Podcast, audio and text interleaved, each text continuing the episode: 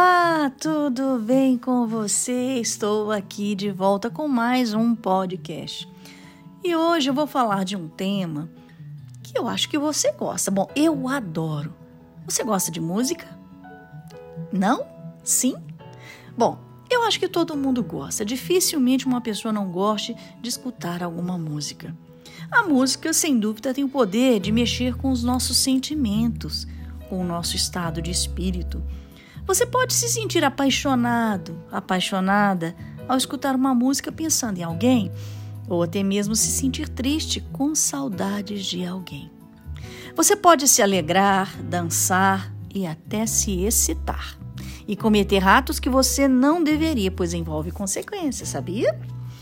Bom, é sempre importante avaliar o conteúdo de uma música Pois, uma vez que uma música tem o poder de atuar diretamente no nosso cérebro, nos nossos desejos e sentimentos, essa mistura entre uma boa melodia e uma letra persuasiva pode se tornar uma poderosa arma para alterar aos poucos o padrão de comportamento das pessoas. Sério, é verdade. A cultura, a literatura, a arte com todas as suas formas, mas principalmente a música, tem sim o poder de alterar padrões e valores.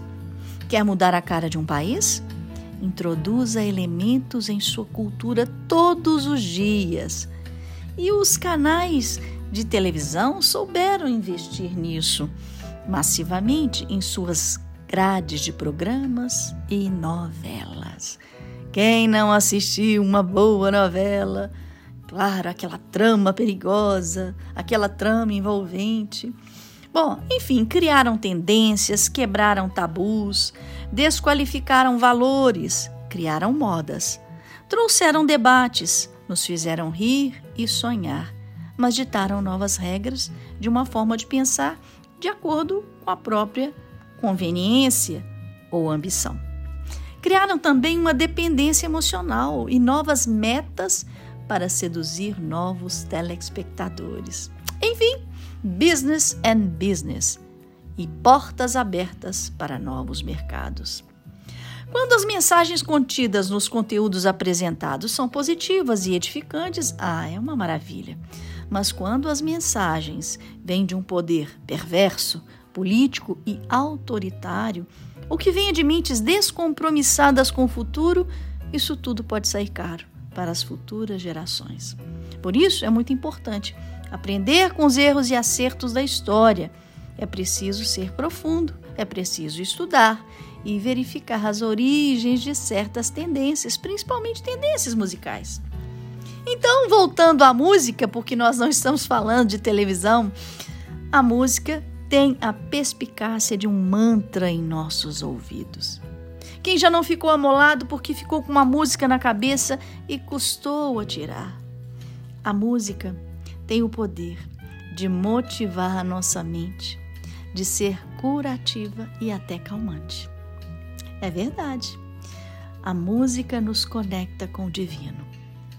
Bom, cantar sempre foi a minha paixão desde pequena. Sonhava com palcos e sabia muita música de cor, sem me importar se a música era estrangeira ou brasileira. Depois de muitos anos eu aprendi a fazer músicas. Contudo, como a fé em Deus me trouxe muita religiosidade, eu adoro me conectar com Deus cantando. A música, é claro, pode ser oracional. Afinal, não se diz que quem canta reza duas vezes?